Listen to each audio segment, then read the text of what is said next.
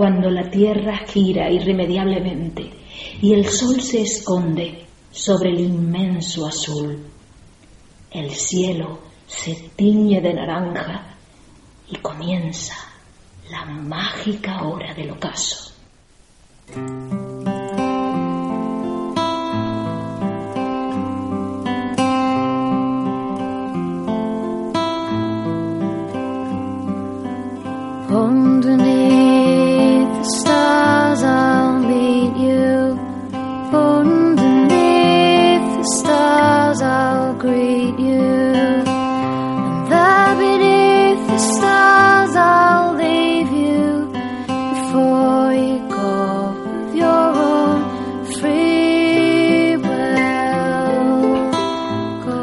Hola amigos y amigas, bienvenidos a un nuevo programa de Soles en el Ocaso.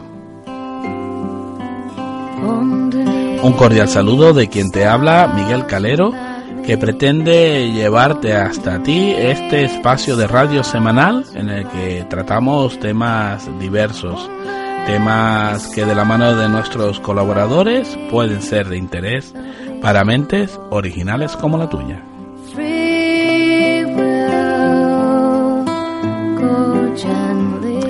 Como siempre, saludamos a nuestros oyentes que nos escuchan a través de las ondas de radio, los oyentes de Radio Luz y también de Onda Cero La Palma, pero también un cordial saludo para aquellos que cada semana descargan nuestro programa desde la plataforma de iVoox o bien que nos escuchan a través de las emisiones online de nuestra página web www.solesenelocaso.es.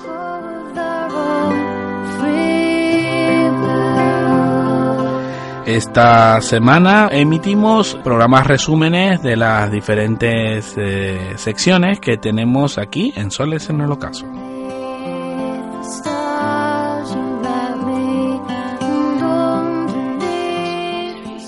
Soles en el Ocaso, un programa diferente para mentes originales como la tuya.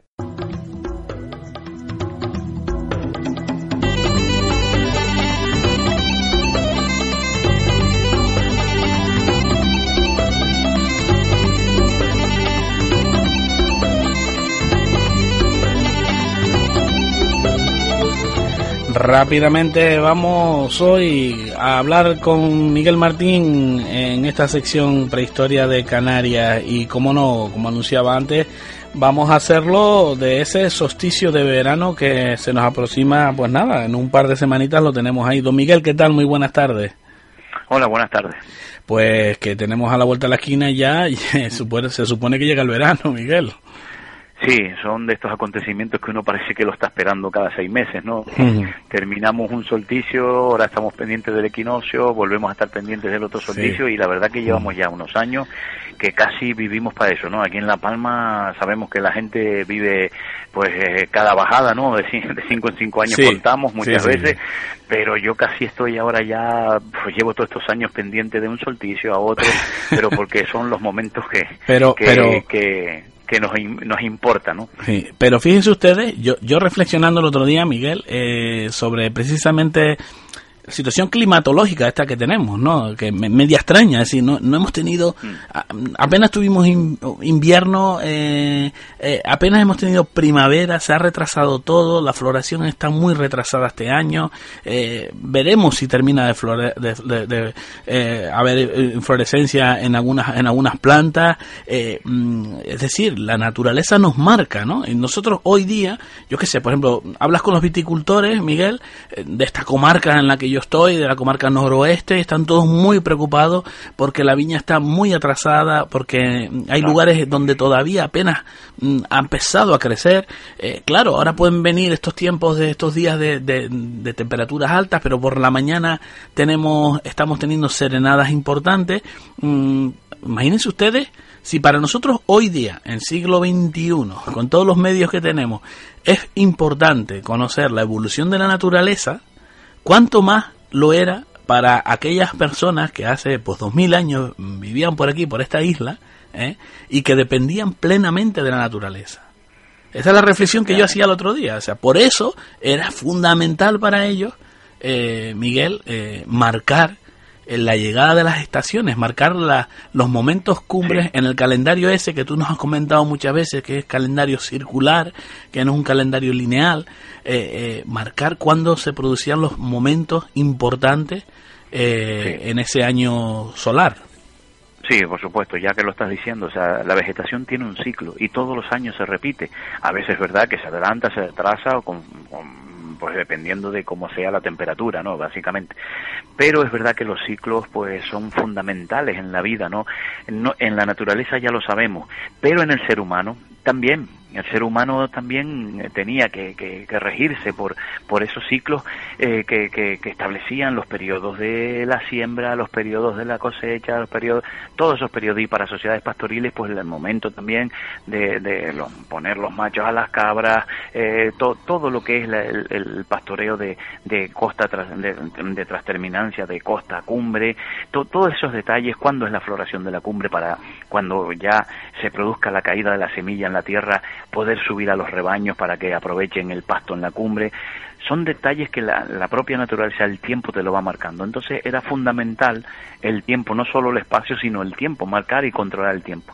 El control del tiempo es algo que es, mm, vamos, no, no hace falta ni explicarlo, o sea, porque todo el mundo lo sabe. El control del tiempo es fundamental para poder sobrevivir, para poder vivir. Tú no puedes plantar, venga, en verano, aquí mismo ahora, a plantar el cereal en agosto. Sabes que lo vas a perder o sea que no sirve de nada, ¿no? O sea, no puedes podar en cualquier momento del año, no puedes, o sea, siempre tienes que buscar los periodos que están, que son, ¿no? Porque la naturaleza así lo determina. Entonces, para los antiguos, para estos hombres que, que vivían en contacto totalmente con la naturaleza, eh, como tú bien decías, pues era básico, prioritario eh, mm, llevarse por el tiempo. Y el tiempo lo establecían los astros, el movimiento, sobre todo el sol, ¿no? El movimiento que tenía a lo largo del año y es cíclico, o sea que se repite todos los años lo mismo, ¿no?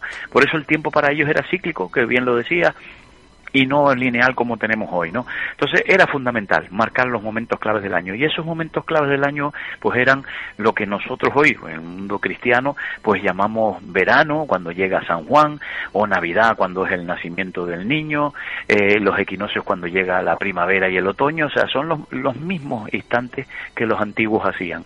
O sea, esos eran los momentos claves del año que no solo era para marcar el tiempo de una manera laica, vamos a decir así, sino que tenía un carácter ritual tremendo, ¿no? O sea, que eran los momentos de fiesta, de regocijo, eh, de cosechas por un lado en verano, de, de, plantar eh, en invierno, de, de crecer la, la, vegetación y, y la, para el alimento de los ganados y demás.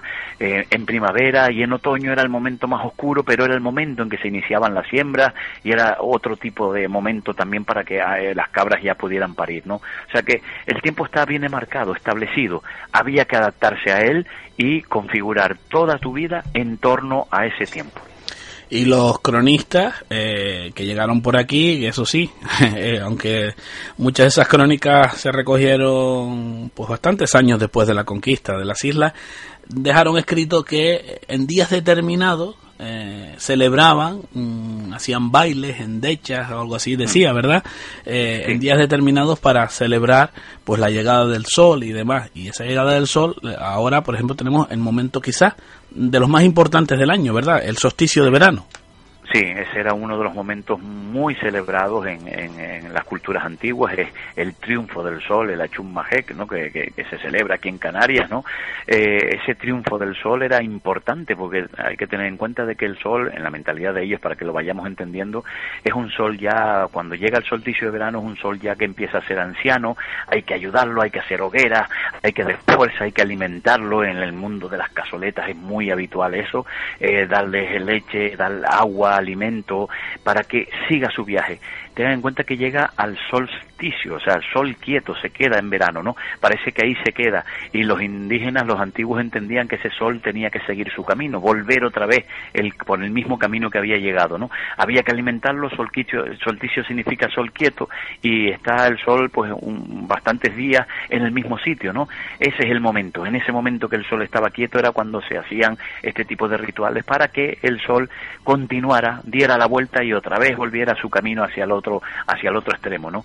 Eso es simbolismo puro, ¿no? Y por eso en verano se celebra mucho, pues todos los rituales estos del agua, del mar, los baños, eh, todos los rituales del fuego, las hogueras, eh, todo eso es ancestral, eso es antiquísimo, eso el cristianismo lo único que ha hecho es recolectarlo, recopilarlo, pero y, y bueno, y seguirlo haciendo, pero con otra connotación.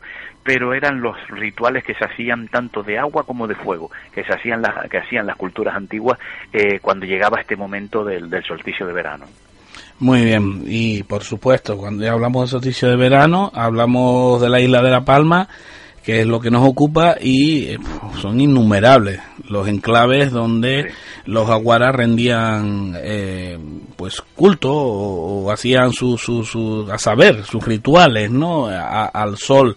Eh, pero hay uno que destaca por encima de todo que lo hemos nombrado aquí mil veces y no nos cansamos de hacerlo que es esa montaña mágica del Vejenao en el paso. Sí, sí, esa es la referencia más grande que tenemos en la isla de La Palma eh, hay montañas, muchísimas en la isla, es una isla muy montañosa, pero no hay ninguna como el Vejenado. El Vejenado parece que está como aparte, está alrededor de la caldera, pero después de, de, de, la cumbrecita y demás, pues es, es altivo, son 1800 metros ahí pues, de, una pirámide eh, natural que está en medio del valle, que se ve desde un montón de sitios de la isla, y es algo asombroso, ¿no? Que está eh, espectacular esa montaña, ¿no? Mm. Claro, eso los, los indígenas lo, lo vieron lo observaron y, analizaron eh, la, todo el entorno que había alrededor y jugaron con, con esa mole, ¿no? Jugaron de tal manera que ellos establecieron pues sus lugares rituales, muchos de ellos en toda esa zona de tanto de las laderas del Time, de Jetijarafe, eh, hasta todo el valle, el paso y, parte, bueno, la parte ya más eh, hacia las manchas, eh, hay numerosos yacimientos en torno a esas faldas del Vejenado y en el Time que tienen mucho vínculo con el propio, con la propia montaña. El vínculo cómo se establece, pues marcando el tiempo, quiero decir, en el solsticio de verano, por ejemplo, qué sucedía o qué sucede en algún sitio de estos que estamos viendo, pues ahí hay lugares, sitios que los indígenas establecieron como lugares clave porque desde esos lugares sucede algo extraordinario. Y algo extraordinario es, por ejemplo, la salida del sol por el mismo pico vejenado. Eso es algo mm, que, que, no pasa desapercibido para estas culturas que tenían el cielo como el, el, el, arquetipo, o sea, lo que hay que imitar en la tierra, ¿no? Entonces, si, si el sol se manifestaba ahí, en este momento tan importante del año, al final del trayecto, llegaba ahí y salía por detrás del vejenado, eso es algo espectacular. Y en La Palma tenemos varios sitios de eso, Miguel, que ya hemos visitado, donde lo podemos ver con todo su esplendor. Y cada, nada más que pensarlo se engrifa uno, los pelos se le ponen de punta eh, porque porque es algo ya me lo estoy imaginando y vamos son sitios donde hay que ir vivirlo eh, los momentos previos eh, de esperar a que el sol salga. Es verdad que saldrá por ahí hasta que de repente se manifiesta. Vamos es algo increíble de, de ver de sentir y, y la cuestión es que lo ve una vez la gente va lo ve y repite. Al año siguiente va como un tiro otra vez a verlo, o sea que eso ya es bastante significativo. Yo invito a, los oyentes que tengan internet, que entren a, al, al YouTube eh, y, busquen solsticio eh, de verano en la beta del Almácigo, por ejemplo, eh, en las laderas del Time, para que vean el vídeo que la Asociación Irwene pues ha colgado ahí, que donde ven se puede ver esa espectacular orto solar eh, por detrás de la montaña del Vejenado proyectando esa mágica sombra e iluminando posteriormente ese yacimiento de, casoletas y canalillos que, hay en esa, en esa beta del Almácigo. Pero también hay otros lugares espectaculares, como puede ser al ocaso, ¿no? En, el verde, el yacimiento arqueológico del verde. Ese es otro sitio espectacular, fue de los primeros que vimos en todo este entorno que nos damos cuenta. La verdad que fue un día hace ya mucho tiempo que, que bueno, que fui a ver los, los dos, a ver qué pasaba en el solsticio de verano, a ver si había algo que, que fuera de interés eh, en estos lugares, tanto en la Fajana como en el Verde, los dos que están muy cerquita. La idea era, era más bien ir a la Fajana por esos motivos solares, ¿no? Que la apariencia totalmente solar que tiene. Y lo de lo del Verde fue porque como llegué muy pronto, digo, bueno, pues voy a ir al Verde a sentarme un ratito allí, ver y disfrutar del sitio. Y cuando estás sentado allí en el Verde y empiezas a ver el sol como baja, baja, y termina de meterse por la grieta que, que, está a pocos metros de, de, la estación, vamos, ya ahí mm, no fui al otro sitio, evidentemente, porque ya me quedé ahí estaciado, ¿no? Me quedé estaciado observando aquello, digo, no me lo puedo creer que esto, esto suceda aquí eh, en una estación, claro, ahora lo puedes entender, porque a priori dices tú, yo no haría una estación de grabados rupestres tan espectacular como es el verde en el fondo de un barranco, en un caboco, allí metido abajo, que, que no, no es nada destacable en el terreno y demás. Pues fíjense por dónde eh, lo que destaca es el sol como entrando por esa grieta que está enfrente, ¿no? Ese mm. vídeo también está colgado, también lo puede publicitar Miguel, que también está colgado ese vídeo donde la gente lo puede ver perfectamente lo que sucede allí, no solo eso, sino después el juego de, luz y sombra, ¿no? Que, hace sobre los grabados, cómo va proyectando, esa sombra se va proyectando hasta que desaparece por los últimos grabados, ¿no? Es algo también espectacular, ¿no? eh, bueno, eh, la verdad que, que una cosa pues es verlo en, en vídeo, pero bien distinta es verlo en directo, ¿no? Eh, esperemos que la que, que algún día, pues, Miguel, las administraciones pongan los medios suficientes para que eh, los ciudadanos eh, pudieran acceder a estos enclaves sin, sin riesgo alguno de dañarlos ni mucho menos para, para poder presenciar, aunque al verde, al verde ya se están organizando alguna que otra visita en estos días del solsticio, ¿eh? No, no, yo ya me he sorprendido porque he visto vídeos y me lo han dicho también gente, y además yo he ido también, he coincidido alguna vez con grupos de personas que, que no conoces de nada, que van allí porque se han enterado y están esperando esa puesta de sol en el verde, también eh, el orto en, en, la beta del almácigo lo mismo, gente que va allí a verlo porque porque no hace falta ir a, a Stone, no hace falta ir a Inglaterra para verlo, que bueno, que, que queda lejos, lo tenemos aquí más espectacular todavía, o sea, que no hace falta ir a, Egipto para ver salir el sol por una puerta y, poco más, o Stonen por verlo por, salir por, una llanura que no dice nada. Aquí sale o se pone por sitios espectaculares, o sea, por montañas naturales que en esos sitios de, Inglaterra o Egipto que estamos diciendo, claro, son zonas tan llanas que no hay montañas, entonces mm. tenían que hacer artificial, eh, artificialmente algo, ¿no? Para, para que cuadrara el sol. Aquí lo cuadraron con la propia naturaleza, o sea que la propia naturaleza de la isla da tanto juego que por eso tenemos tantos yacimientos por toda la isla, tantos lugares sagrados, porque es que cada sitio eh, tenía una, clara religación con, con montañas o con vaguadas o con sitios muy marcados en el terreno. Y ese juego que da la isla se manifiesta en la cantidad de yacimientos que tenemos, ¿no? que estamos hablando de una barbaridad. De solo de grabados rupestres ya pues estamos hablando de casi de 500 lugares, o sea que eso es único a nivel, ya creo que lo tocamos ese tema, ¿no? A nivel mundial, o sea que yo no, no, no, no, no quiero decir mucho más, sino ahí están los datos y que cualquiera lo puede comprobar. 500 estaciones de grabados rupestres, que se dice fácil en una isla tan pequeña como esta. Pues Miguel, yo me quedo con eso. En este último programa de esta temporada, pues lo hemos dedicado al tema del solsticio. Hace un momento hablábamos con José Arocena precisamente de esos eventos eh, astronómicos por excelencia que tienen lugar en este en este próximo verano pero es que el verano comienza eh, con este con este fenómeno con el solsticio de, del verano con la salida del sol con, con todo lo que conlleva eso de mágico y, sobre todo para los canarios no que estamos muy arraigados a esa a esa celebración. Los de ahora y por supuesto los de antes. Sí, sí, muy bien. Yo, yo creo que es algo que, que la gente debe ver porque se puede ver. Eso es lo, lo bonito de esto es que, que aunque haya pasado tanto tiempo, el Sol tiene la misma posición prácticamente. O sea, dos mil años ahora apenas ha variado medio Sol. O sea, nada, ¿no? Insignificante, ¿no? O sea, que podemos ver lo mismo que vieron nuestros antepasados y que mm. esos lugares están ahí precisamente para observar esos fenómenos, ¿no? Porque esos fenómenos son los que había que ritualizar y les marcaba su calendario religioso. Ese, esos fenómenos son eh, los momentos en que sus antepasados venían al encuentro con ellos, era el vínculo que tenían con sus antepasados eh, desde esa manera. No lo digo yo, esto no me lo invento yo, esto está escrito en las crónicas de, Canarias, ¿no? Esos antepasados que venían en forma de nubecillas hacia ellos y tal. Eh, yo creo que estos son cosas que nos están dando unas pistas tremendas de la importancia ritual que tenía eh, estos eventos astronómicos para conectar no solo con el mundo de los dioses en el cielo, sino también con sus antepasados que estaban pues también presentes siempre con ellos. Mm, Miguel, eh, para finalizar, ¿Sabes cómo se, se diría, pues, eh, pues, algo así como feliz solsticio en, en, en bereber o, eh, no sé, en lengua aborigen? ahora yo lo que sí sé es la chumma que es el triunfo del sol. Sí, sí. Nos que podemos quedar con eso. El, el, feliz solsticio sí sé que Estugar es la puerta, pero después ya igual me quedo ahí patinando un poco. No, no quiero meter la, pata con ellos, pero no, lo buscaremos y lo, y lo, lo aprenderemos, ¿no?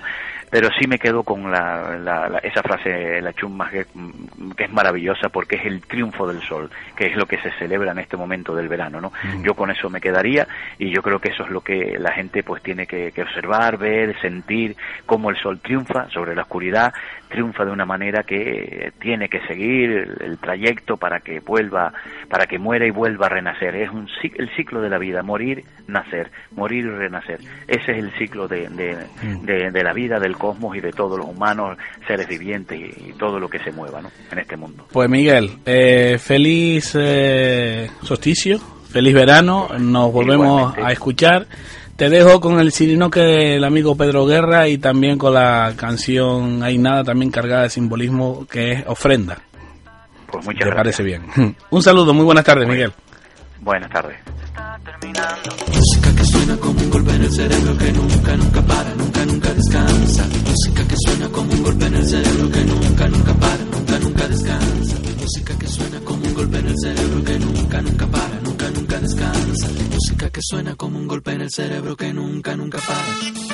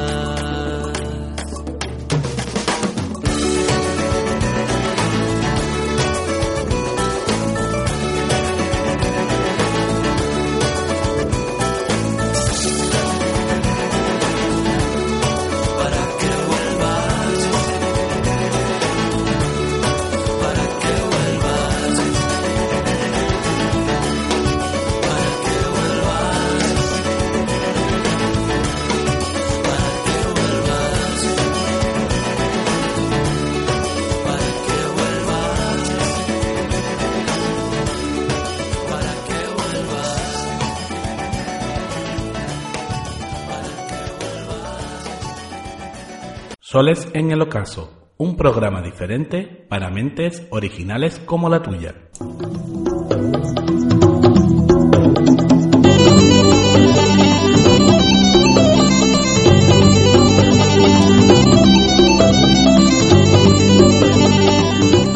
La pasada semana despedíamos a nuestro amigo eh, Miguel Martín, mm, deseándole pues mucha suerte en la presentación del número 9 de la revista Iruene, que tuvo lugar, como anunciamos, en la Casa Salazar el viernes pasado, y ahora lo tenemos con nosotros para hablar de eso y también de, de ese solsticio de invierno que está a puntito de llegar. Don Miguel, ¿qué tal? Muy buenas tardes. Hola, buenas tardes. ¿Cómo estuvo ese evento de presentación de la revista? Bien, yo creo que dentro de la línea, a pesar de que era un día con muchas actividades por la isla, pero bueno, siempre tenemos unos incondicionales que están ahí apoyándonos y gente que, pues bueno, pues siempre que se acerca por primera vez y, bueno, yo creo que fue una presentación bastante bonita, interesante y, y sobre todo sorprendió un poco por los contenidos ¿no? que, que la revista tiene. Eso iba a decir, que es que el público allí presente se quedó bastante sorprendido eh, cuando hablaba eh, pues del tema de los templos eh, cristianos que, tenemos por Canarias y cómo guardan una relación bastante directa, muchos de ellos, con las creencias y prácticas que tenían nuestros antiguos aborígenes. Sí, la verdad que ya hace mucho tiempo que tenía ganas de abordar un tema de este estilo eh, pero nunca había encontrado algo eh, que me diera pues eh, pie a digamos ya con, con un, sustento y un sustrato con mucha categoría vamos a decir con unos argumentos de mucho peso no entonces pues bueno con el tiempo madurando estas ideas pues ya empezamos a ver esas connotaciones de que realmente, como sucede en otras partes del mundo, eh, cuando una cultura, una religión eh, que llega, eh, en este caso monoteísta, se impone sobre el resto, pues muchos de esos lugares eran utilizados y reutilizados de, de, por su carácter religioso y sagrado, ¿no? Entonces, mm. sucedería esto en Canarias. Ejemplos hay muchísimos en el mundo, ¿no? Pues empezamos esa labor a investigar, a ver los templos, aquellos templos cristianos que se construyeron sobre todo al principio, los, los primeros siglos del siglo, los primeros años del siglo XVI, eh, claro, nos, empezamos a, a, fijar en un primer momento en las orientaciones de los templos, ¿no? Porque es una tónica, una norma eh, universal eh, desde muy antiguo que los templos se orientan siempre en una dirección este-oeste. Esto lo puede comprobar cualquier persona que quiera ir, darse una vuelta aquí en la isla de La Palma o en cualquier lugar del mundo eh, puede ir por los templos cristianos y con una simple brújula eh, pues orientarlos esos templos, ¿no? La línea que llevan. Se darán cuenta de que en el 99,9% de casos el altar siempre está en el este, vamos a decir en un arco que va, no es el este 90 grados con exactitud, pero sí en el arco en torno a 40 y, y, y, 100 eh, metros, perdón, grados de, de, de azimut, pues ahí en ese arco, en ese arco noreste, sur, eh, sureste, eh, nos vamos a encontrar evidentemente con, con, esas orientaciones de esos templos que, están desperdigados por todas partes del mundo, ¿no? Entonces, claro, ahí mm, empezamos ahí y nos dimos cuenta, hicimos un trabajito en el año 2006, creo que fue hace mucho tiempo, eh, que fui por todos los, templos de la isla, aprovechando, vamos a dar una vueltita por, por la isla y me iba parando en, en, los templos más antiguos y los iba orientando. Y todos coincidían en esa dirección, este oeste. Claro, eso ya mm, marcó, marcó un, digamos, un inicio de un camino que posteriormente, pues bueno, ya fuimos plasmando en la revista que era eh, averiguar y buscar aquellos templos que tenían algo diferente, distinto al resto, que se salían un poco de la norma o que hay literatura que hablan de supuestos eh, ritos eh, cristianos que se superponen a los indígenas, ¿no? Para poderlos cristianizar de esa mejor manera. Miguel, y de esos templos eh, en la isla de La Palma, pues hay algunos que están son mucho más destacados que otros. Por ejemplo, el propio santuario de, de la iglesia de, la Virgen de las Nieves. Sí, sí, sí. Allí, pues bueno, eh, eh en la presentación precisamente las personas que estaban allí, pues estaban muy metidas en el tema y llegaron a proponerme algo que yo desconocía que me decían que la primera orientación del templo, que el templo varió un poquito la orientación, el, posterior pero esa primera orientación tenía una orientación eh, que iba hacia el morro de, de, las nieves, ¿no? O sea, que yo me quedé sorprendido que ese detalle yo no lo conocía, no lo había leído nunca. Y, lo, lo, cual me, me, sorprendió gratamente porque ahonda todavía más en, en lo que estamos eh, trabajando, ¿no? O sea, el morro de las nieves era un lugar sagrado para los indígenas, porque ahí nos encontramos canales, casoletas, grabados rupestres, o sea, toda la parafernalia religiosa, espiritual que los indígenas de, La Palma utilizaban para conectar con, con su cosmos, ese cosmos que los envuelve, ese cosmos que, que, que, le ordena todo, pues lo encontramos ahí, en el Morro de las Nieves, ¿no? No es casualidad que, que la ermita de las Nieves se hiciera ahí. Evidentemente la, la Virgen apareció porque la, la, tenían en esa zona, porque la tenía, ahí hay un poblado enorme de cuevas, ¿no? Donde vivía un grupo importante de indígenas que tenían probablemente a la, a la, a la Virgen en el momento que no fue un milagro como Alonso Fernández de Lugo nos quería hacer creer que la Virgen milagrosamente apareciera allí, ¿no? O sea, eso la trajeron evidentemente, pues bueno, pues franciscanos, monjes que estuvieron por aquí pre-evangelizando antes de la conquista.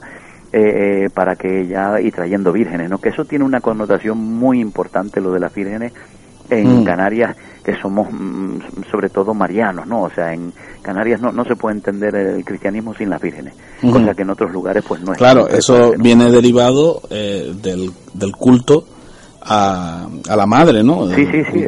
Que, que, que, llevaban a cabo los antiguos aborígenes. En efecto, o sea, que eh, los, los, los cristianos cuando llegaron se dieron cuenta de que el culto fuerte que había en Canarias que las sociedades canarias eran matrilineales y que los cultos principales eran femeninos, los dioses principales, el sol eh, y, las estrellas principales eran femeninas y que la mujer es la que daba la descendencia, o sea, claro, era un, culto a lo maternal que no les quedó más remedio que, eh, que intentar cambiar, modificar, eh, acultural, aculturar con, con imágenes de vírgenes, vírgenes con niños, ¿no? Con, para dar, enfatizar aún más el término de la madre, ¿no? Y claro, eso se hizo, los cristos pues no les hacían caso, los indígenas no, a los cristos no les hacían caso ninguno, sin embargo, a las vírgenes sí, y a partir de ahí pues bueno, se fue creando pues toda la, la, cosmogonía eh, eh, cristiana enlazada con los símbolos eh, indígenas de, las culturas no solo canarias, sino universales de todo el indigenismo, que eran los elementos astrales. Esos elementos astrales están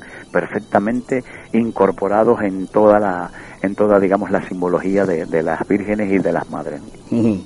Bueno, no vamos a seguir a, desgranando artículos de la revista. A, aquellas personas que estén interesadas, pues ya sabe que pueden mm, ponerse en contacto con, nosotros si quieren, con el propio programa. Eh, están en diferentes puntos eh, de venta de, la isla de La Palma, también a través de edicionesalternativas.es.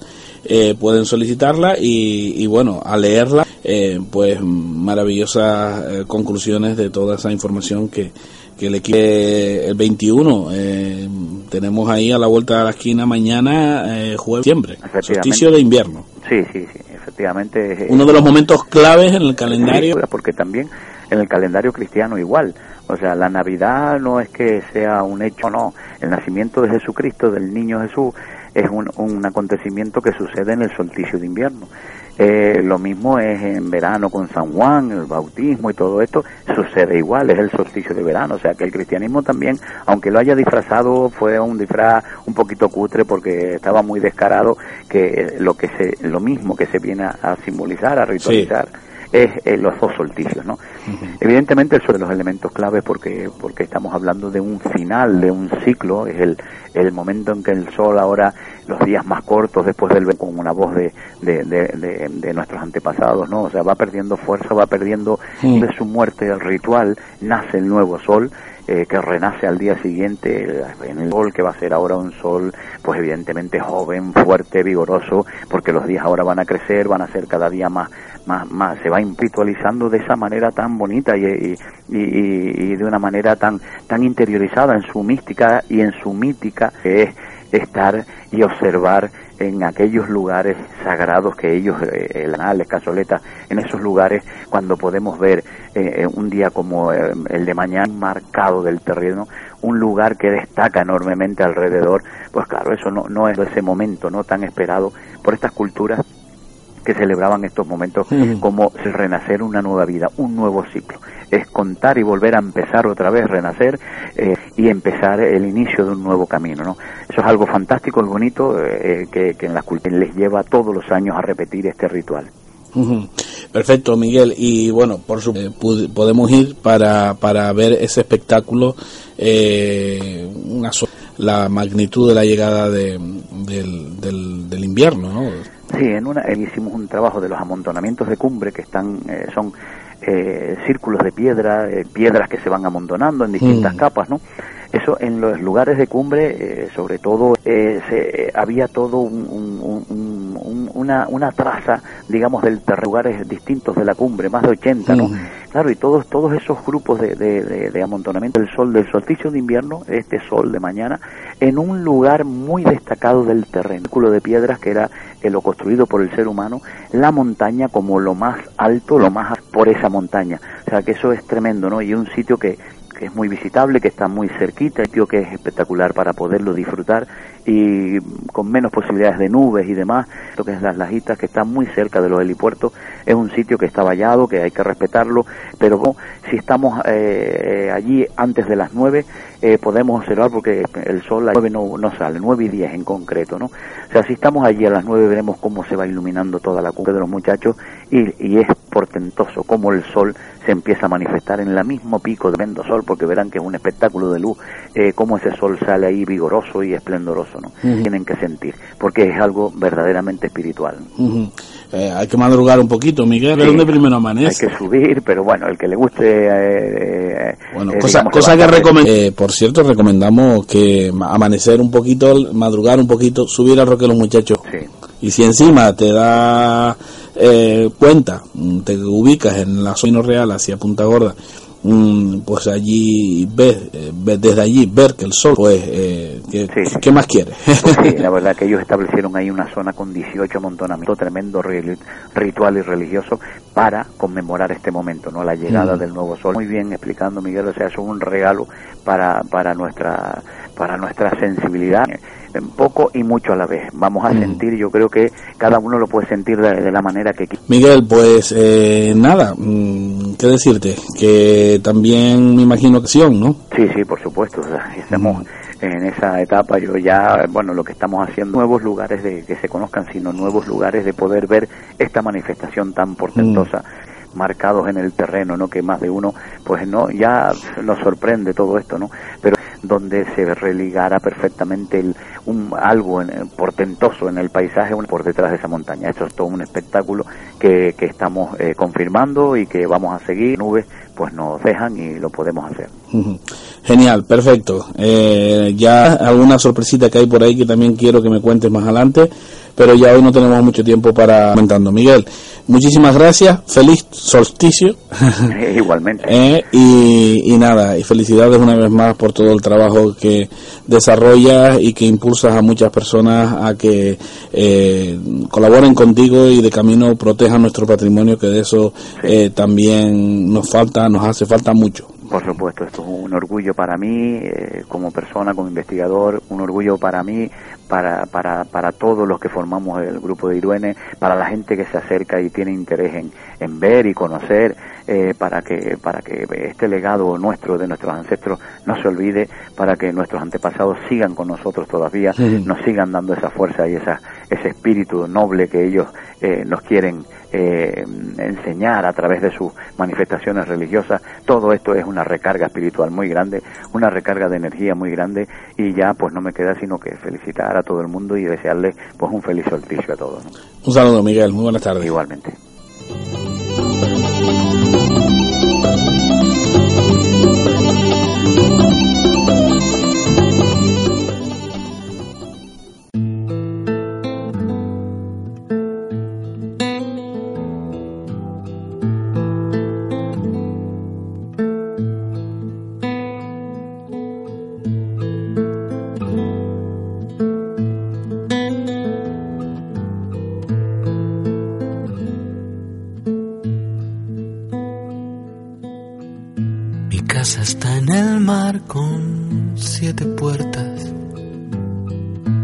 Ya no vivo allí, pero me esperan.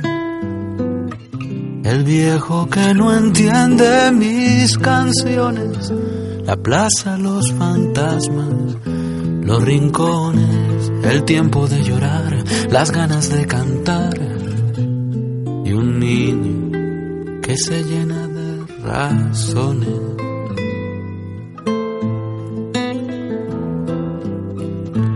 Casa está en el mar con siete puertas. Yo ya no vivo allí, pero me esperan. El cubo de pescar de cuando vive, querer y no saber cómo decirte. La madre y el hogar, los pies en el lagar, la lluvia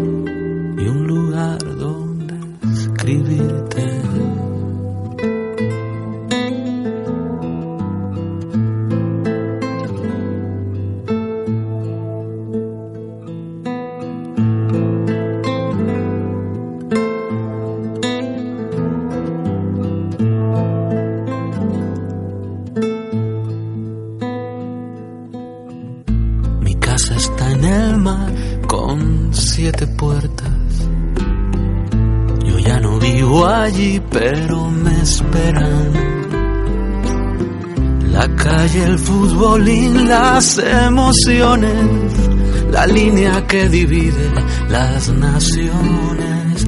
Los días de taller, mujer que no tendré. Y el barro que manchó mis pantalones. Mi casa está en el mar con siete puertas. Yo ya no vivo allí, pero me esperan.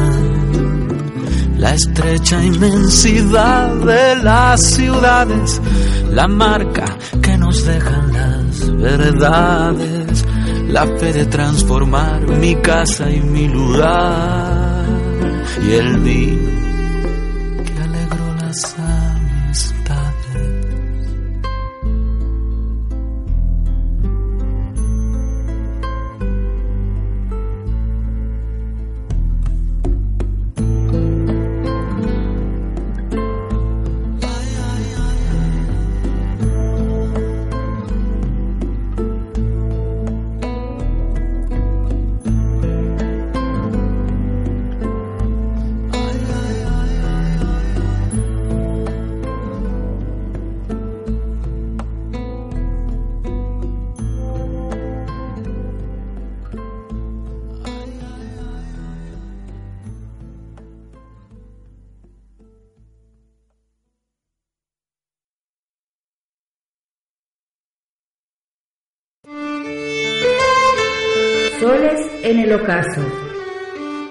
programa patrocinado por Ediciones Alternativas, la editorial Palmera.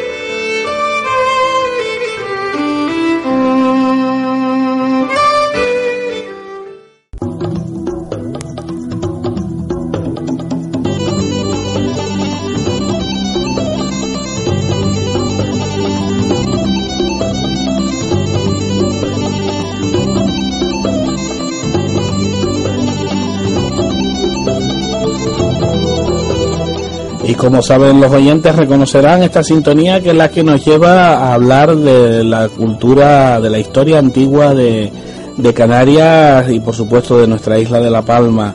Y lo hacemos con nada más y nada menos que con el amigo Miguel Martín y doctor en estas lides. Don Miguel, ¿qué tal? Muy buenas tardes. Hola, buenas tardes. Eh, usted, yo no sé si tiene el doctorado o no, pero ya solo por las intervenciones que hace aquí en Soles en el Ocaso se lo vamos a otorgar, ¿eh? Bueno, un, doctorado de mérito también, también está bien, ¿no? Sí, sí, y es que nadie como tú, Miguel, eh, conoce mejor eh, pues todo lo que tiene que ver, eh, todo lo que se relaciona con las creencias, los, los, la- los rituales de nuestros antiguos eh, en relación con nuestro cosmos y ese ha sido un poco el sentido que tiene este espacio aquí en Soles en el Ocaso.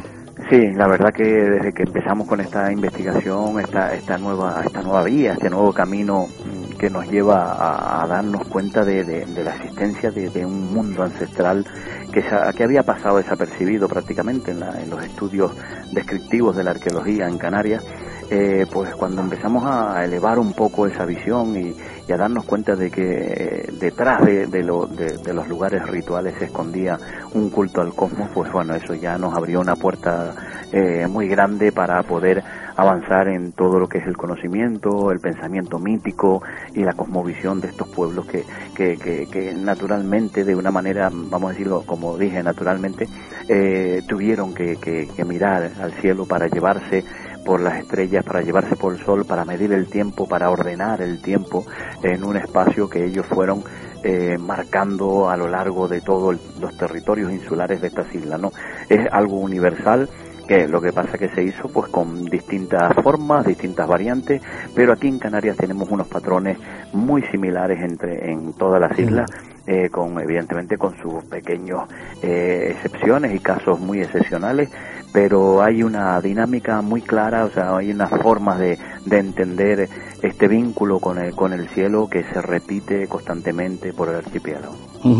por, el, por el archipiélago, archipiélago, pero también decías tú que en otras culturas, en diferentes partes del mundo, eh, de ambas de ambos hemisferios, las antiguas civilizaciones eh, incluso llegaron a levantar monumentos eh, para celebrar, entre otros, pues esto, la llegada de, lo que nos acontece ahora esta próxima semana del equinoccio, ¿no? Eh, en algunas de estas culturas se interpretaba que el sol en ese día daba un mensaje a, los hombres de la tierra, ¿no? Sí, sí, evidentemente es que es que es uno de los vínculos que, que las antiguas culturas mantenían con la tierra, mantenían con el cosmos y, por eso construyeron esos templos que a veces son de dimensiones enormes, eh, sobre todo en aquellos pueblos que, que eran pueblos donde había eh, un patrón ya más vinculado al poder, al dominio, eh, no solo en la tierra, sino que quería plasmarse también en el cielo, ¿no?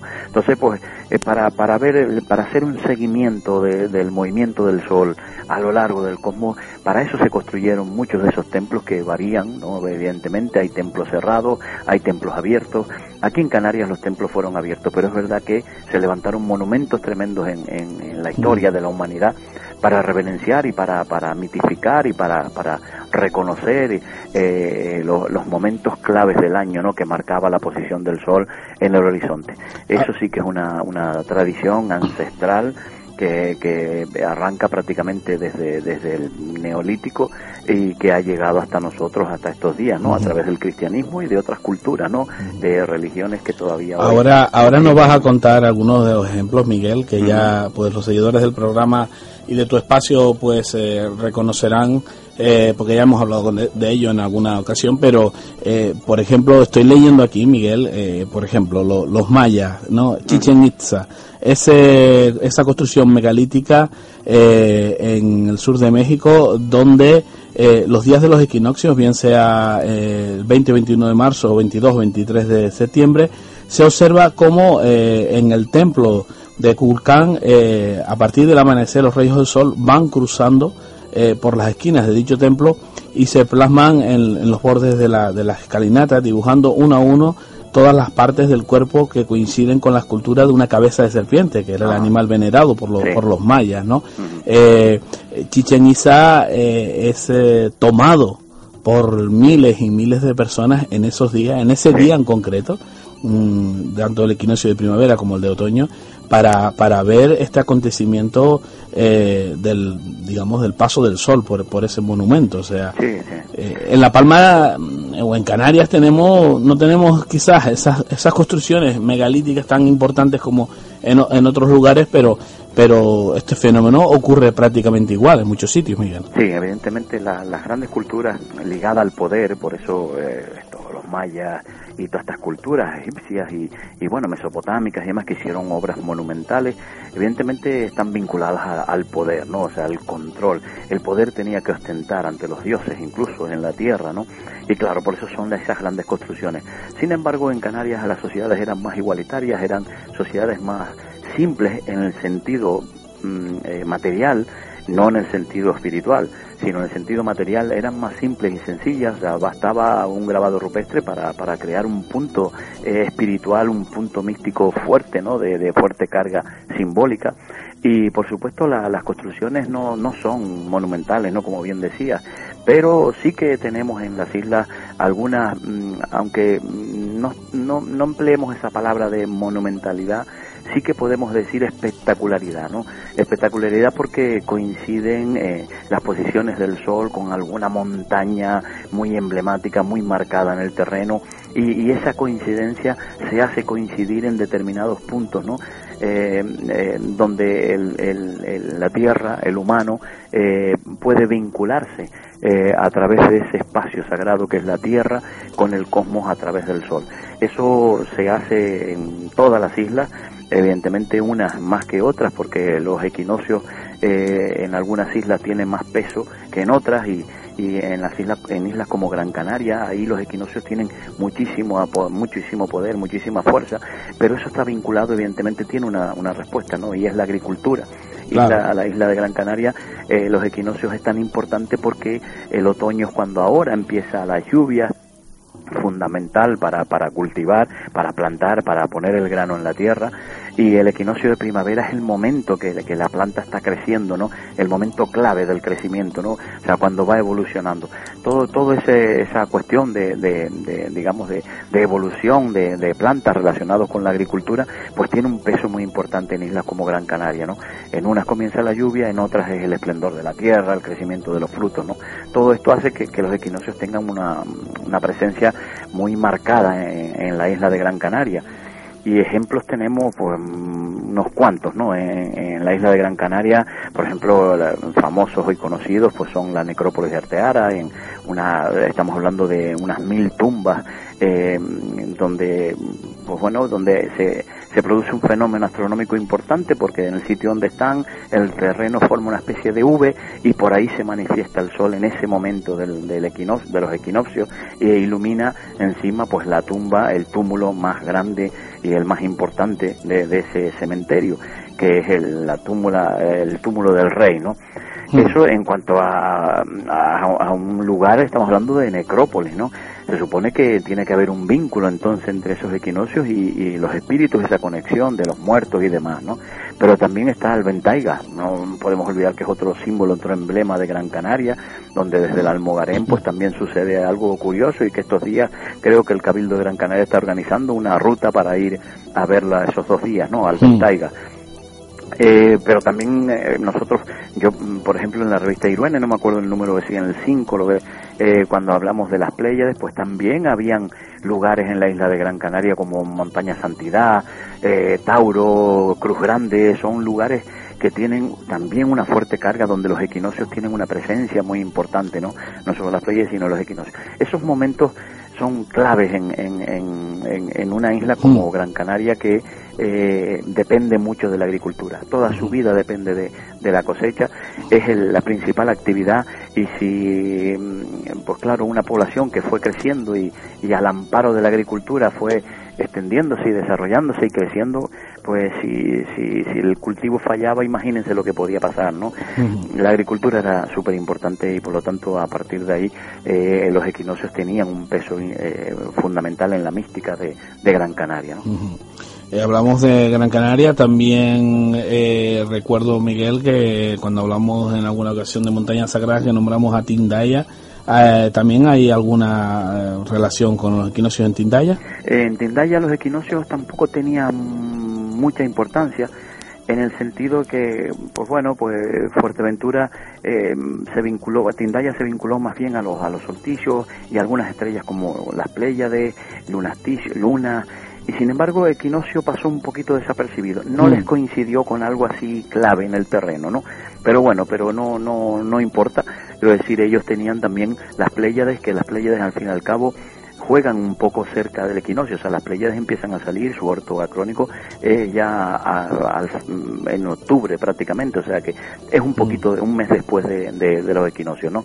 Eh, pero bueno, eh, sí que en otras islas podemos mm, ver algunos ejemplos Seguramente tiene que haber, lo que pasa es que no lo hemos estudiado, no, no tenemos acceso a todos los yacimientos, pero estoy seguro que en todas las islas hay ese, ese, esa, esa marca equinocial tiene que estar, eso es evidente, ¿no?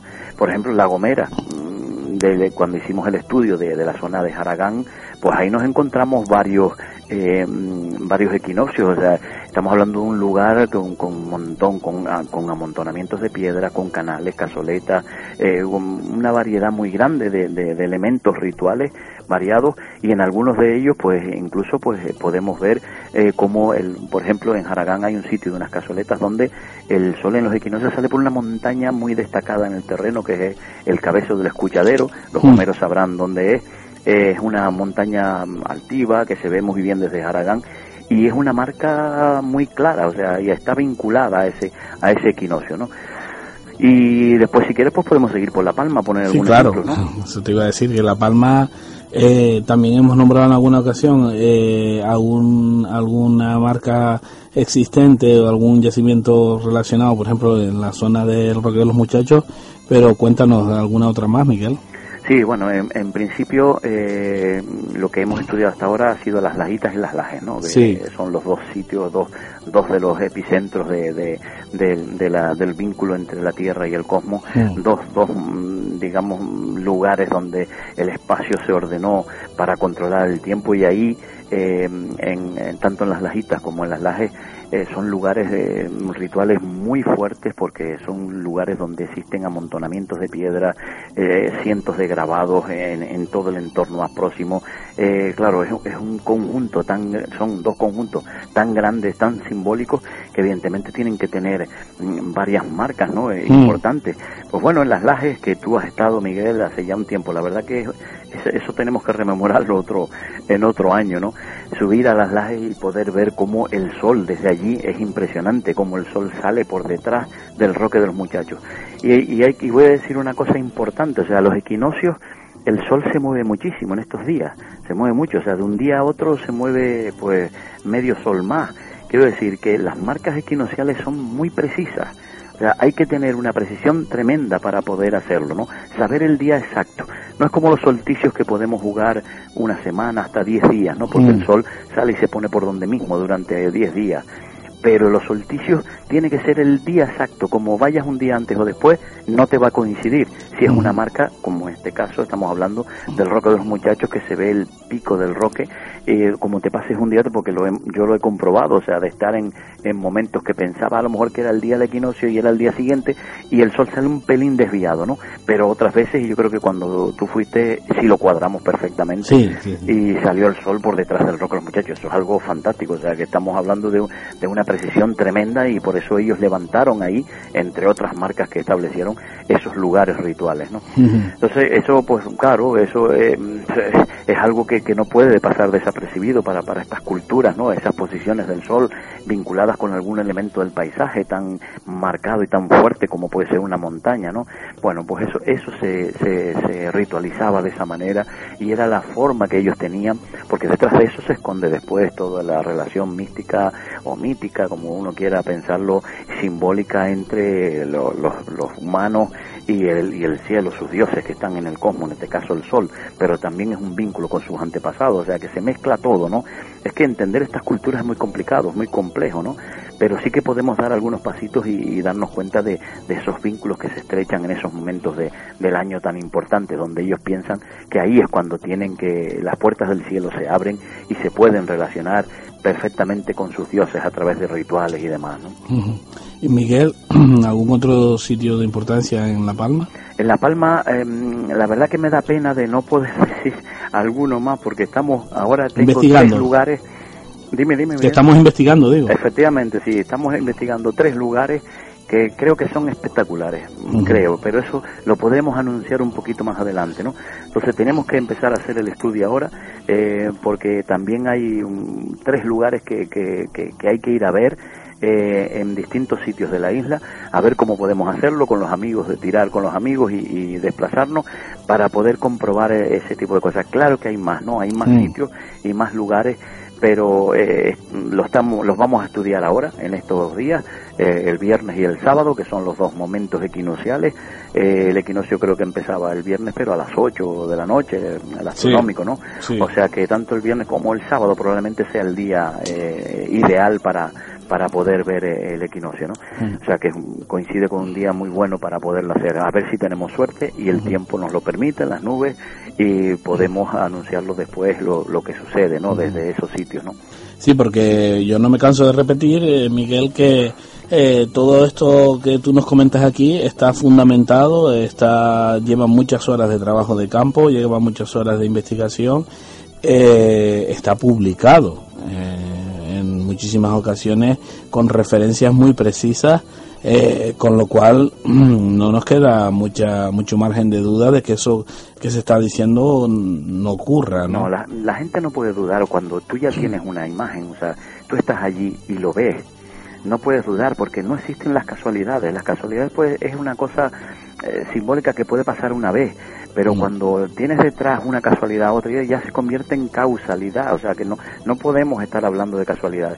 Entonces la gente que ha ido a estos sitios y en esos momentos claves del año y ve lo que sucede, porque no estamos hablando que sale el sol, el sol siempre va a salir eh, por cualquier sitio, no, no, va a salir por, por lugares tan elegidos, o sea, lugares tan altivos, tan, tan elegidos en el terreno, que son perfectamente visibles, porque es el momento, ¿no? Entonces eso se ve perfectamente, eh, como ha pasado con otros solsticios y demás. O sea que la gente tiene que ir dándose cuenta de que esto no es nada así improvisado ni, ni nada de eso. Eso lleva muchísimo trabajo, como bien dice. Detrás hay, hay que pensar mucho y hay que darle vueltas y hay que ir a los sitios, hay que observar y ver y dónde puede estar la clave de, de, de esos lugares. Porque al fin y al cabo es la llave que nos da la entrada a un mundo que mm, nos queda muchísimo por ver y descubrir y que jamás eh, estoy seguro que muchísimas cosas jamás podremos saberlas, ¿no?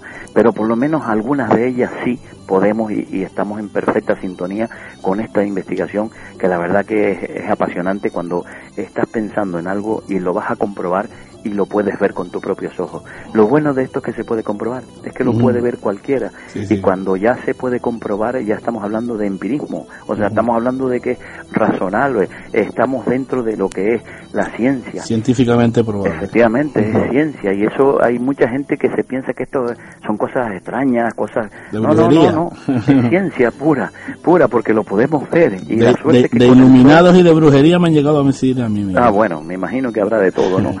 Pero bueno, pero lo, lo importante es que lo, lo bonito y lo, lo, lo, importante es que con el sol lo podemos ver, porque el sol de la época indígena ahora apenas ha variado en nada, no llega sino a medio eh, sol, o sea que no hay ningún problema con la luna igual. Ya con algunas estrellas sí es verdad que ha cambiado, pero bueno, pero tenemos hoy programas informáticos eh, que nos reproducen el cielo tiempo atrás, o sea que hay virguerías, ¿no? En internet y claro, todo eso nos ayuda a, a poder comprobar y documentar perfectamente lo que sucede en esos momentos, ¿no? Mire, todas las culturas, todas las culturas, todas. Es que yo creo que eh, si hay una que alguien me lo diga, ¿no? Una cultura fuerte que, que entienda que, eh, que no entienda que en el cielo está la respuesta de todo. Todos los humanos miraron al cielo para pedir a los dioses, para relacionarse. Todos crearon dioses, todos crearon religiones, o como se quiera llamar, o espiritualidades. Pero al final al cabo todos miraron hacia arriba para poder ordenarse en el espacio y en el tiempo, que son las dos claves de todo, ¿no? A partir de ahí podemos ir viendo todas las variantes y todo, y todo lo que, bueno, conlleve todo ese tipo de, de, variedades de, pensamiento, ¿no? Por eso digo yo que usted no descubre nada nuevo, realmente lo único que hace es confirmar lo que ya sabíamos de, ah, otras culturas. Sí, al ¿Eh? final es así, o sea, ya estaba ahí lo que pasa es que tú cuando llegas a un sitio, pues ese sitio te tiene que decir o te tiene que descubrir qué es lo que hay detrás. No podemos llegar fríamente, describirlo y nos vamos y ya está. No, no, hay que pararse, hay que ver qué hay detrás de esto. Esas son las preguntas que tenemos que hacernos cuando llegamos a un lugar de estos, de estos sitios así sagrados con elementos rituales. Esto no se construyó así, pues bueno, aquí mismo vamos a hacer algo, una fiesta. No, no. Eso lleva detrás una tradición, una costumbre, una cultura muy fuerte, un pensamiento sagrado, una vinculación hacia el cosmos, que lo que hay es que descubrirlo y verlo, ¿no? Entonces hay algunas cosas que son muy visuales, estas, por ejemplo, ¿no? De, de ver este tipo de manifestaciones en el cielo pues todo todo ello es lo que tenemos que ir poco a poco eh, un lugar otro y claro estamos hablando solo en la isla de la Palma de más de mil lugares mil lugares o sea que y, y lo malo es que el equinoccio es un día. Hay que esperar al otro equinoccio y así para poder ir haciendo poco a poco un trabajo que claro, si yo tuviera una tropa de 50 o de 100 personas y vamos a todos los sitios, pues, lo avanzamos, ¿no? Pero no se trata de eso. algún, día, algún día habrán becarios, Miguel, ah, que, van a estar eh, llevando a cabo todo ese trabajo de campo que usted ya ha realizado y quizás con nuevas tecnologías, con mucha más precisión y van a llegar seguramente a las mismas conclusiones que, que, tú has llegado ya, ¿no? Y para, y para sorpresa, y hablando de, de estos fenómenos, eh, pues bueno, el pasado solsticio de de verano, eh, por ejemplo, algo que ya habíamos anunciado aquí, en la Beta del Almácigo, en Tijarafe, que hubieron, hombre, no me atrevo a decir romería de personas, pero sí eh, en varios días sucesivos eh, se congregaron numerosas personas a ver la salida del sol por detrás de del vejenado y cómo la, la luz iba imponiéndose sobre las sombras e iluminando pues el conjunto de casoletas que allí se encuentra, Miguel. Sí. un éxito. Que, a toda la gente que ha ido eh, ha llegado recargado, una recarga de energía tremenda, ¿no? Es una actualización de, vital eh, increíble porque es algo que no se esperan. No se espera en ese momento cómo sale el sol, cómo se manifiesta, por dónde. O sea, que es algo increíble. Algo, algo que hace más de un año comentamos aquí en Soles en el Ocaso, dimos a conocer esa investigación que se había realizado y que se había publicado en la revista Iruene y, bueno, y que pues empezamos con un grupito de amigos y, al final pues mire usted cómo se ha ido sumando gente a esa zona a ver ese acontecimiento, ¿no? Sí, así es, y, yo creo que cada vez hay más, o sea, yo lo noto, cada, cada vez tengo eh, gente que se acerca y que quiere aprender y, y, mm. bueno, yo mira, encantado de transmitir lo que sé y que la gente vaya pues abriendo también caminos, ¿no? Lo importante y lo bonito en la investigación es abrir caminos nuevos. No se puede seguir siempre por los mismos caminos haciendo las mismas cosas. No te conduce sino a lo ya conocido. O sea que mm.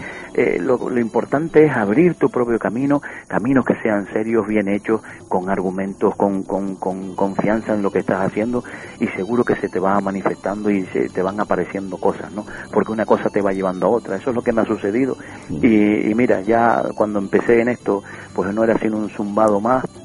y ahora, pues claro, ya hay gente que está diciendo, oye, pues mira, y, lo más importante que, tenía razón que ya todo el mundo ya llámense arqueólogos lo que sea ya están poniendo pinceladitas no de este tipo de cosas. Bueno, yo de la parte oficialista, Miguel, no, no, no quiero mencionarme aquí, yo solamente me quedo con los comentarios que nos hacen llegar muchos de nuestros oyentes que a través de esta pequeña intervención en, este espacio eh, han ido conociendo muchos aquí, por ejemplo, en la comarca oeste de la isla de Palma, de donde hacemos el programa, han ido conociendo a través de la sonda todos los enclaves arqueológicos que, que tan ricamente tenemos en esta zona, ¿no? Entonces, yo ya me quedo con eso simplemente, con ese es nuestra pretensión con este espacio, divulgar eh, el rico patrimonio arqueológico que tenemos en, nuestra isla de La Palma y en Canarias en general y sobre todo concienciar a la gente para, para tener un, un, respeto y una conservación efectiva ¿no? de los mismos. Y esa, y esa otra parte espiritual que, que parece que está olvidada, que con este mundo que llevamos, esa parte... Mm. Las personas que, que se acercan y que lo empiezan a ver por primera vez y empiezan a ver este tipo de cosas, Mm, van cambiando, van cambiando, lo noto yo, que, que van, eh, porque te, ven, se convierten en unos frikis de esto, ¿no? O sea, están viendo, eh, digo, joder, es que es algo increíble, ¿no? Eh, no, no hacía tiempo que yo no sentía nada, algo así, tan, tan bonito y tan espectacular como eso, ¿no?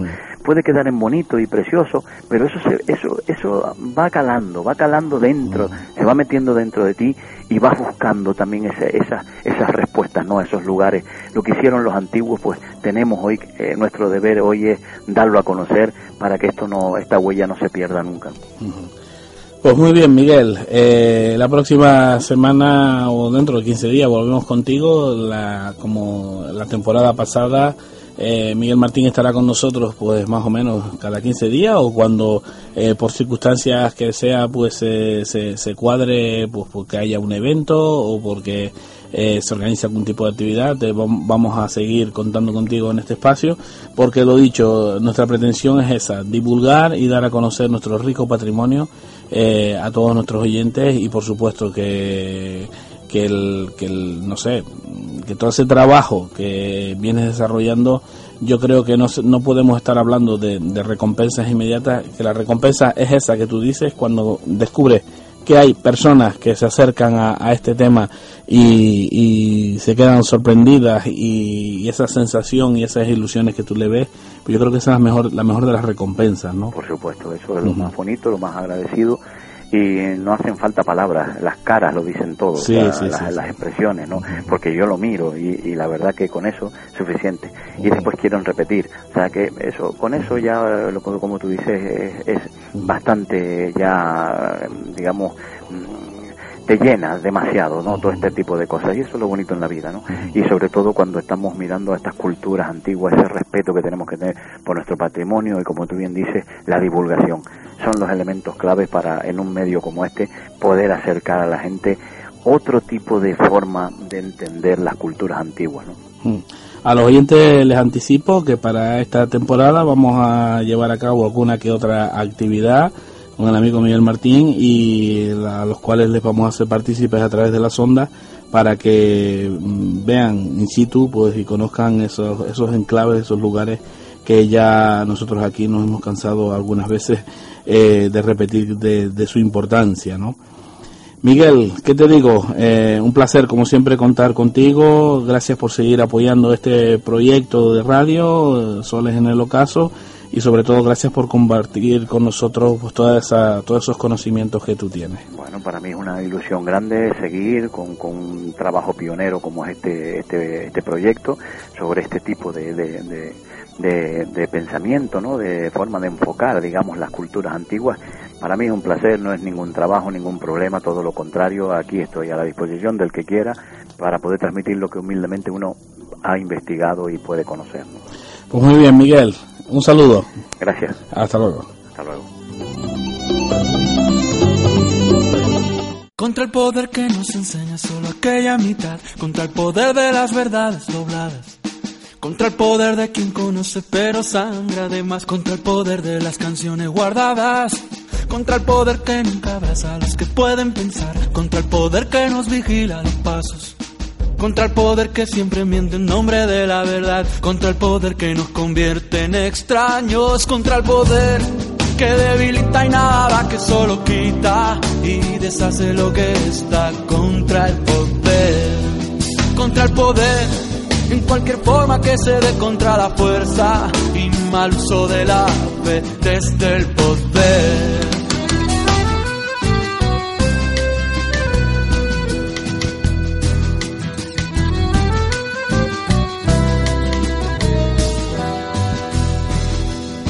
Contra el poder que abre una zanja entre el amor y el placer, emparentando el bienestar y la herida. Contra el poder que no distingue entre morir y crecer, contra el poder que compra y vende la vida. Contra el poder que hace del padre ostentador del poder, contra el poder que nos obliga a engañarnos. Contra el poder que hace a los hijos reinventar el poder, contra el poder de los que piensan ganando, contra el poder que debilita y nada que solo quita y deshace lo que está contra el poder, contra el poder, en cualquier forma que se dé contra la fuerza y mal uso de la fe desde el poder.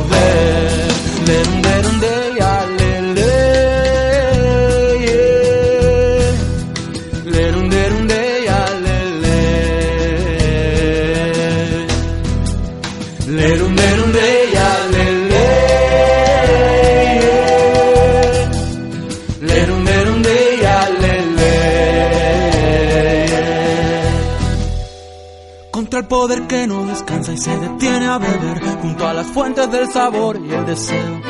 Contra el poder que no bendice en el hogar del poder, contra el poder de la ignorancia y los juegos, contra el poder que debilita y nada que solo quita y deshace lo que está. Contra el poder, contra el poder en cualquier forma que se dé contra la fuerza y mal uso de la fe desde el poder, contra el poder que debilita y nada que solo quita y deshace lo que está contra el poder, contra el poder, en cualquier forma que se dé contra la fuerza y mal uso de la fe desde el poder.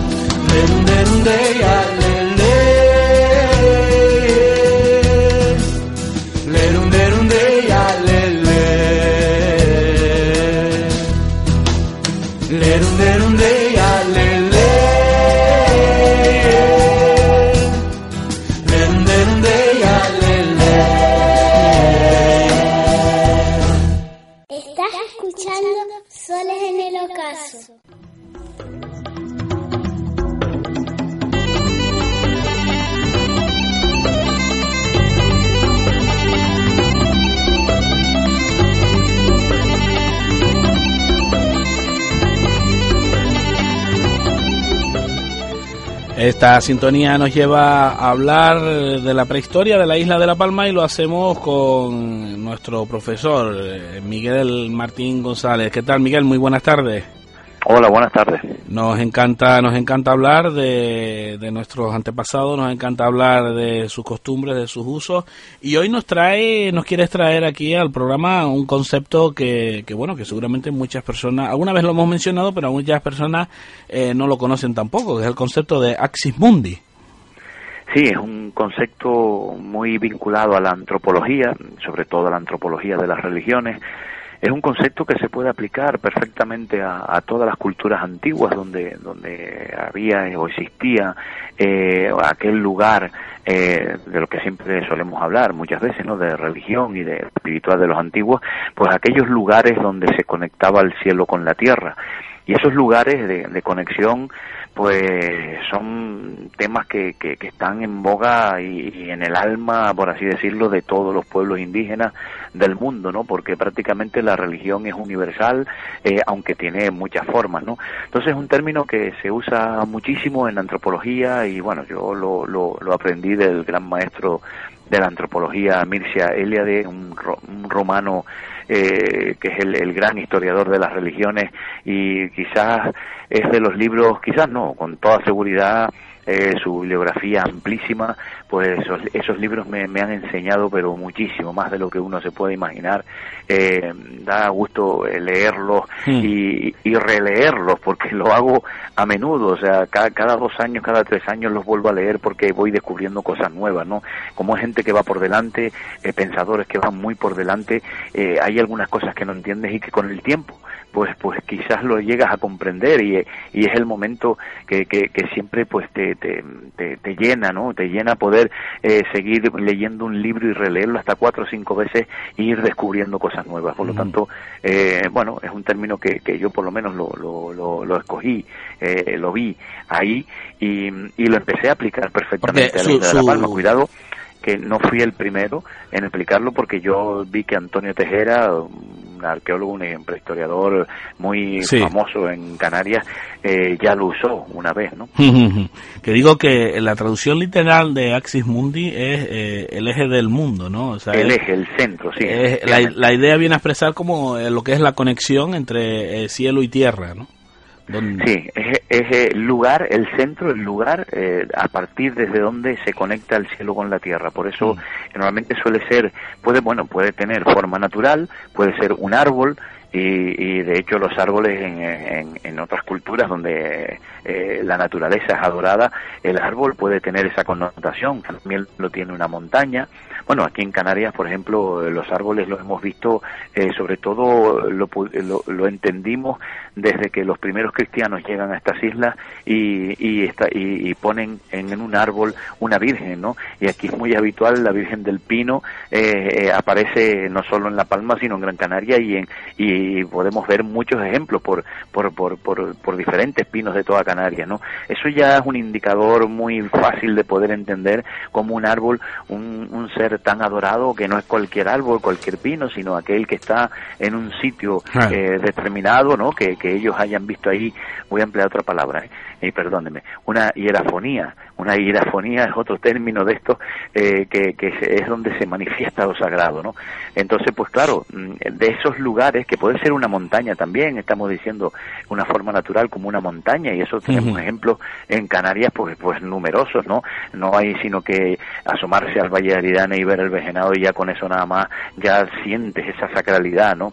Eh, un roque, un roque Teneguía, el, eh, cualquier roque, el roque Los Guerras, eh, incluso hasta el propio Roque Idafe, ¿no?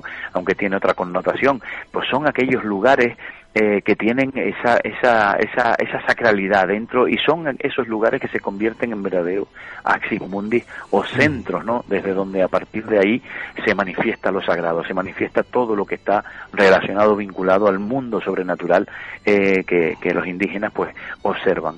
Pero también mm, lo, lo artificial, quiero decir, aquello que el ser humano ha hecho, por ejemplo, una torre, una iglesia, una pirámide, eh, un segurat, eh, cualquier manifestación sagrada que los seres humanos a lo largo de la historia hayan hecho, son eh, esos lugares, centros, pilares, ejes, como queramos decirlo, esos axis mundi, esos lugares desde donde a partir de ahí se conecta lo sagrado, ¿no?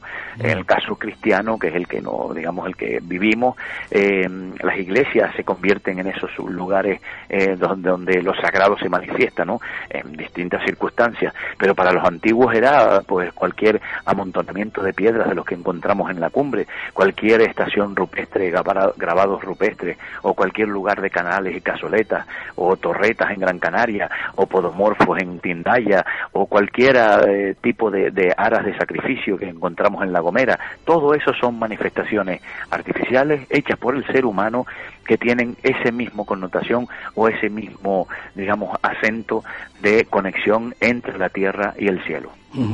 Y por tanto, eh, a ver, para que los oyentes un poco vayan haciéndose una idea, hablas, por ejemplo, eh, amontonamiento de piedras, eh, siempre tú nos has contado, los amontonamientos de piedras se caracterizaban pues por una serie de piedras hincadas sobre las cuales eh, se hacía un relleno y eh, se remataba con algún tipo de, de monolito o, o algo parecido, es decir, ese, ese sería el elemento eh, que serviría, entiendo, para para eh, rendir eh, culto, pero siempre mm, en dirección hacia hacia el cosmos, en este caso, hacia el cielo, sí, sí, ¿no? sí.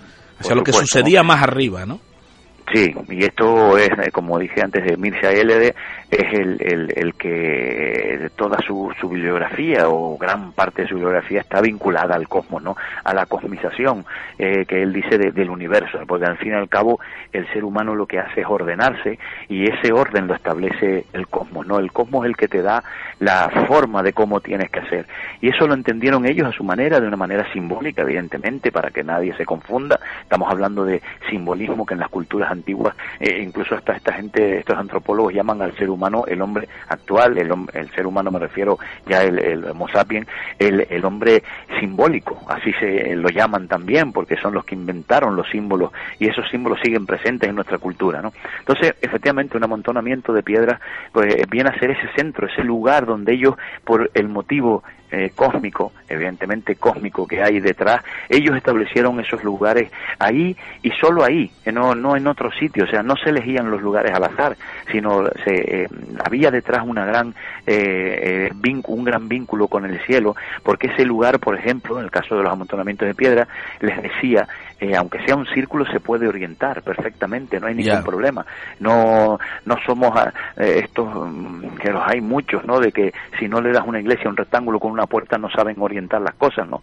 Un círculo se puede orientar perfectamente pues con, con, con, con una montaña cercana. Los amontonamientos de piedras todos tienen un vínculo hacia la montaña. Quiero decir, si tú estás en ese amontonamiento de piedras, miras a la montaña, ¿Y qué va a suceder? Esa montaña que destaca, que está enfrente, cerquita tuyo, ¿qué va a suceder como por ejemplo en las lajitas, ¿no? Y miramos hacia el roque de los muchachos, la elevación más alta de la isla. ¿Qué va a suceder? Si vamos el 21 de diciembre, y miren que no es cualquier fecha del año, sino una muy concreta, simbólica, bueno, en esos días, ¿no? No hace falta que sea el 21 mismo, unos eh. días antes, unos días después, que estamos hablando del sol quieto. ¿Qué va a suceder? Que el sol va a salir justo por detrás del roque de los muchachos. Y eso ya para ellos es, es la marca, es, es la espiritualidad, es el vínculo tan grande que se establece entonces entre el ser humano que ha construido algo que imita al cosmos para ordenarse y la propia montaña y el sol que les da el momento, el tiempo y mm. bueno, y todo lo que es el, el vínculo, eh, digamos, para estrechar y abrazar todo lo que al ser humano le importa, que es el, el cielo y la tierra. Que digo que por tanto eh, lo que realmente em, ellos querían eh, mostrar eh, o, o, a lo que ellos realmente rendían el culto era lo que sucedía más arriba eh, de la parte terrenal, ¿no? Porque el hecho de tener, pues, eh, un amontonamiento alineado con un, en este caso, por ejemplo, con los roques del roque de los muchachos, vaya, eh, las dos piedras, los dos monolitos aquellos que hay arriba, el mismo roque de los muchachos, porque para decirle a los oyentes lo que está explicando Miguel es que el llano de las lajitas es el que se encuentra por arriba de la residencia, un poco más acá de los helipuertos que se construyeron para, para la inauguración del complejo astrofísico, pues ahí hay una serie de amontonamientos de piedra eh, con su grabado, orientados, eh, muchos de ellos hacia eh, el roque de los muchachos, que es el punto más alto de la isla de Palma, donde están los dos roquitos, pues ahí sucede como hemos podido comprobar, acompañados del amigo Miguel y, de otros amigos de Iruene, el sol sale justo por ahí, ¿no? por esos dos roquitos, por esos dos monolitos, ¿no? ellos lo que hacían para que los oyentes también lo entiendan, o sea, no es que sea una casualidad, dices tú, bueno, si es una, un hecho aislado y podría ser una casualidad, pero cuando encontramos más de 50 amontonamientos de ese tipo en todo el reborde, que nunca están, casi nunca, salvo una excepción, están en la parte alta, sino que están en la, base, en la base de las grandes montañas, ese sistema se repite a lo largo de la cadena montañosa, Roque de los Muchachos, Roque Chico, Pico Palmero, tal y así, y, hacia el otro lado lo mismo, o sea, todas esas elevaciones tienen algún tipo de amontonamiento de piedra, a veces yacimientos con dos o tres, a veces uno, a veces, bueno, las lajitas que es la, estrella, digamos, que tiene eh, 18, pero el resto, estamos hablando de otros amontonamientos que siguen la misma dinámica, el mismo esquema. Se hicieron para que en el solsticio de invierno el sol salga por detrás de aquel relieve más destacado del terreno. Y esa, esa parte construida, eh, una parte construida por ella, una parte, eh, eh, por el caso de los petroglifos, por ejemplo, grabados con ellos sobre la piedra, eh, eh, eso es lo que tú denominas también imago mundi, ¿no? Es decir, es la, parte de la imagen, la parte, la imagen del mundo, la parte eh, del ser humano, ¿no? Lo que el ser humano ha creado que rinde culto a lo que la naturaleza ha dado, que en este caso es el cosmos. Sí, también es otro término eh, que, que, no es mío, sino que yo lo uso porque es que es perfecto para, para también usarlo aquí en, en, las islas, ¿no? Es otro de los de los términos que se que sacados de los antropólogos eh, traídos aquí y que yo lo expreso perfectamente, o sea, porque estamos hablando de ese imago mundi, o sea, la imagen del mundo que ellos simbólicamente querían proyectar a través, por ejemplo, como tú bien dices, a través de los grabados rupestres, ¿no? Esas curvas, esas formas geométricas, ese ir y venir y volver, están hablando, tiene que ser un sentido cósmico porque eh, no hay otro, y de hecho estos grabados rupestres no están tampoco en cualquier piedra, no están situados en cualquier piedra, eh, no, el soporte no es elegido porque tenga un, digamos una, una, una plancha perfectamente lisa, pulidita, donde poder eh, grabar. No, el grabado a lo mejor como hay, a pesar de que haya una plancha a lo mejor de cuatro metros y está vacía, y el grabado está en una esquinita, en un sitio que dice, pero ¿y por qué estás grabado aquí habiendo un lienzo natural tan grande, no? Eso lo pudimos ver el otro día, en García. Y eso le iba a decir, eso iba a decir, ¿no, me está usted descubriendo un descubrimiento realizado el pasado fin de semana? sí, sí, sí, justo estaba hablando de eso porque la verdad que nos sorprendió, ¿no? Y es que, es que justo se lo estaba explicando a un compañero, y este es el, el típico sitio para que la gente lo pueda creer y ver, ¿no? O sea, un lienzo tan grande, pero antes de ver el grabado, ¿eh? un lienzo tan grande eh, de cuatro metros, pero una laja en el suelo tremenda, ¿no? Para poder grabar ahí, y el grabadito cuando yo mm, oigo, Miguel, mira lo que hay aquí, el grabado estaba cuando da la vuelta a la alhaja en la esquina, metido en un, en un sitio casi imperceptible. Digo, pero esto es increíble, ¿no? O sea, corroborando, corroborando su teoría, por tanto por supuesto que confirma lo que lo que nosotros estamos ya desde hace mucho tiempo pero es que no tenemos casi ni que encontrar eso para poder confirmar nada porque ya lo tenemos súper confirmado no o sea los grabados rupestres están en los soportes que miran hacia lugares muy concretos en el cosmos no son variados pero allí donde se manifiesta lo sagrado justo lo que estamos diciendo esa imagen del mundo a dónde se proyecta no se proyecta pues a, aquellas eh, constelaciones a aquellos astros más relevantes en el en el espacio y aquellos que les marca el tiempo adecuado, los ordena, ¿no? El espacio, eh, el cielo, el cosmos, lo que quiero decir, ordena a través del movimiento de los astros, pues la vida en la Tierra. Pues casi nada, casi nada. Eh, ya nos hablará más con más detenimiento de ese descubrimiento eh, realizado el pasado fin de semana. Y, bueno, hoy nos has querido traer aquí esa eh, esa definición de Axis Mundi, eh, que muy aplicable a todo el trabajo que se viene realizando por parte del Grupo Iruene en, La Palma para dar a conocer, eh, pues bueno, mm, realmente el porqué de muchos grabados rupestres, el por qué están en esos lugares y, por supuesto que eh, cuáles, por tanto, eran las creencias y, la cosmovisión que tenían eh, nuestros antiguos eh, aborígenes, ¿no? nuestros aborígenes. Miguel, mm, fantástico, fantástico como siempre, las explicaciones.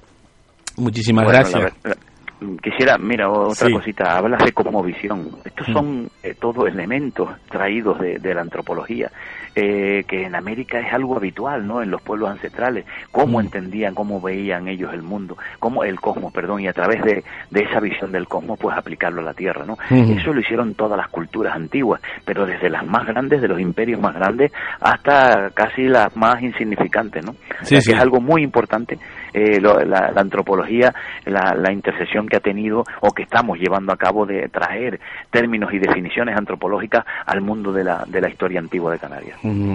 Perfecto, estupendo, estupendo. Yo creo que los oyentes que nos siguen, eh, pues eh, ya más o menos van tomando nota de todo y, y sinceramente pues bueno, ahí están todas las publicaciones de Iruene, ahí están además eh, la serie de publicaciones en formato libro que, que tú has, elaborado donde recoges pues todas estas explicaciones y otras tantas y, bueno y demuestras en definitiva y se corrobora eh, que esto que estamos hablando es así.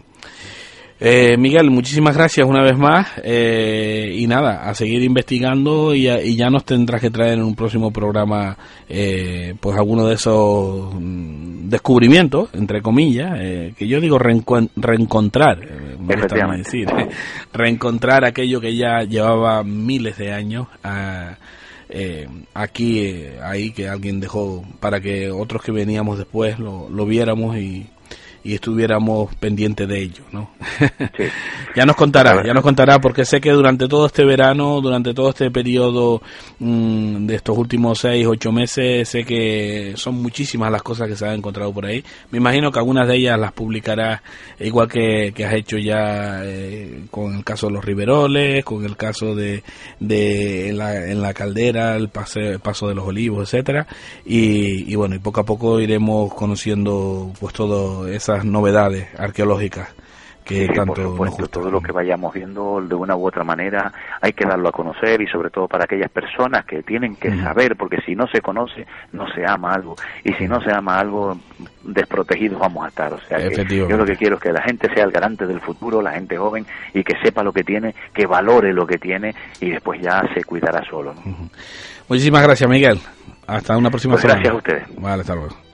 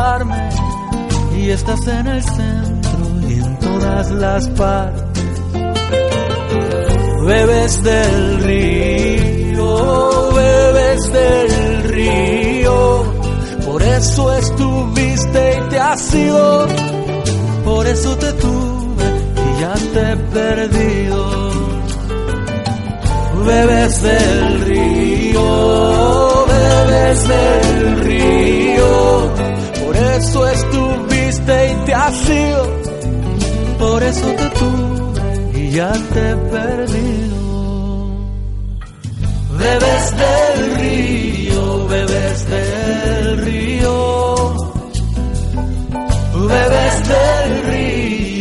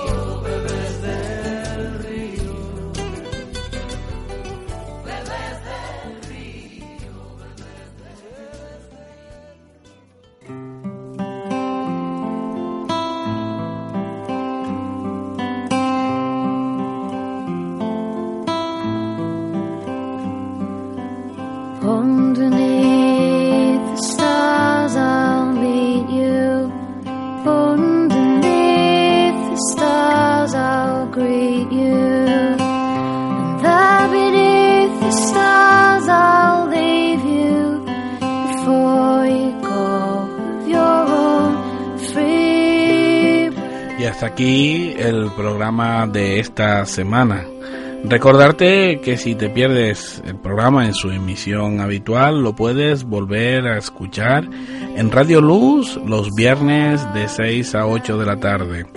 Eh, también puedes acudir a los podcasts del programa que tenemos colgados en la plataforma iBox. Lo puedes hacer bien a través de internet, eh, con ordenador, PC o bien incluso a través de tu teléfono móvil, descargándote la aplicación de Evox. Ahí podrás encargar, encontrar en nuestro canal todos los podcasts de los programas, no solo de esta temporada, la cuarta, sino de las temporadas anteriores.